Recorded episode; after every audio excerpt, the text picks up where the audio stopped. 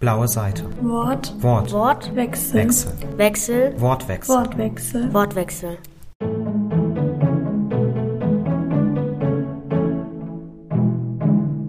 Heute mit Nina Kay. Vielen Dank, dass du dich mit mir unterhalten möchtest und dass du hier bist.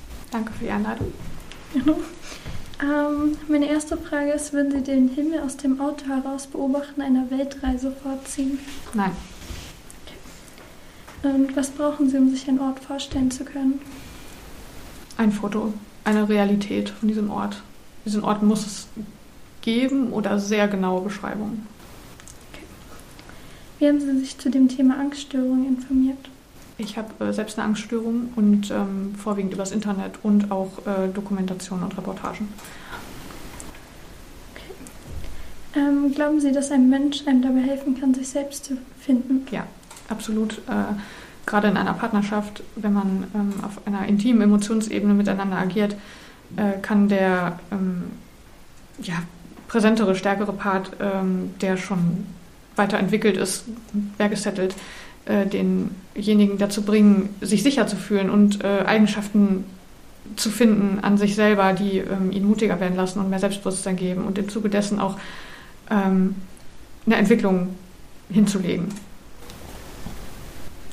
Klingt sehr schön. Ich glaube, das findet man in Ihren Büchern noch sehr häufig. Dankeschön. Ähm, in dem Buch sagt John, ich dachte, es wäre eine Ewigkeit, aber es sind nur Jahre. Ab wann würden Sie einen Zeitraum als Ewigkeit bezeichnen? Wenn man anfängt äh, zu vergessen, was passiert ist, oder anfängt Angst zu haben, zu vergessen, was passiert ist. Ich glaube dann. Dann habe ich jetzt noch ein paar Fragen zu den Charakteren. Woher kriegen Sie die Inspiration für Ihre Charaktere? Inspirieren Sie sich zum Beispiel an Filmen oder ähnlichem? Ja, über Serien, über Filme, früher auch über Bücher, über Fotos, über ähm, Plattformen wie Pinterest, über Namen, über Augenfarben, Frisuren, ähm, Nachrichten teilweise. Und äh, wenn ich sehe, es ist was passiert, dann überlege ich, ist, wem ist das noch passiert und wie heißt dieser Mensch?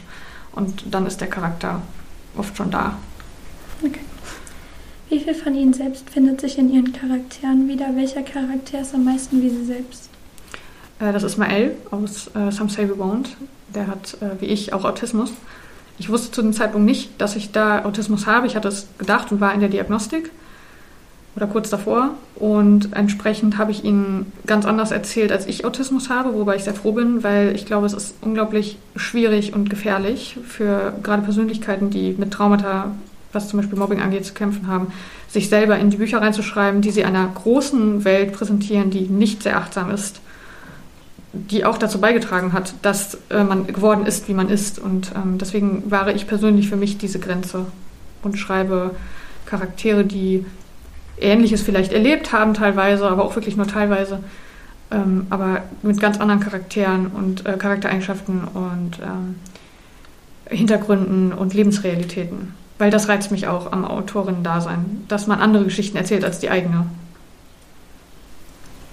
Okay. Ähm, welchen von Ihren selbstgeschriebenen Charakteren haben Sie am liebsten geschrieben und welcher war am schwierigsten? Mm, Am liebsten habe ich Phil geschrieben aus Baby Don't You Cry, weil Phil ähm, hat die Geschichte sehr getragen mit seiner ja, mit seinem Optimismus und Idealismus, der dringend nötig war für die Schwere, die Noahs Geschichte mit sich bringt. Und am schwierigsten war äh, Miguel aus äh, All the Nights We Stay, dem zweiten Band meiner All-Delugie. Das ist äh, hetero New Adult, aber Julian und Sascha spielen natürlich auch weiter eine Rolle. Und ähm, ja, Miguel war ist ein sehr schwermütiger Charakter und sehr depressiv und ähm, ich habe sehr schlecht Zugang zu ihm teilweise gefunden. Manchmal sehr gut, aber lange Strecken hinweg sehr schlecht. Okay. Dann habe ich noch eine letzte Frage. Sprechen Sie selber Spanisch? Nein.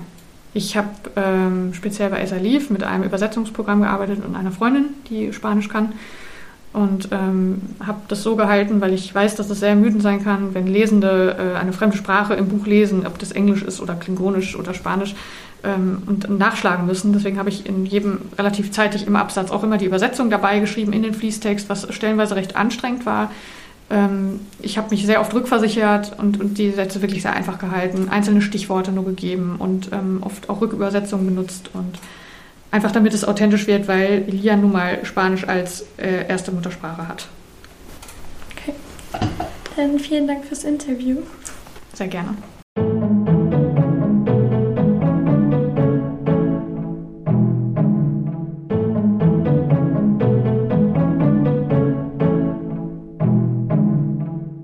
Excellent.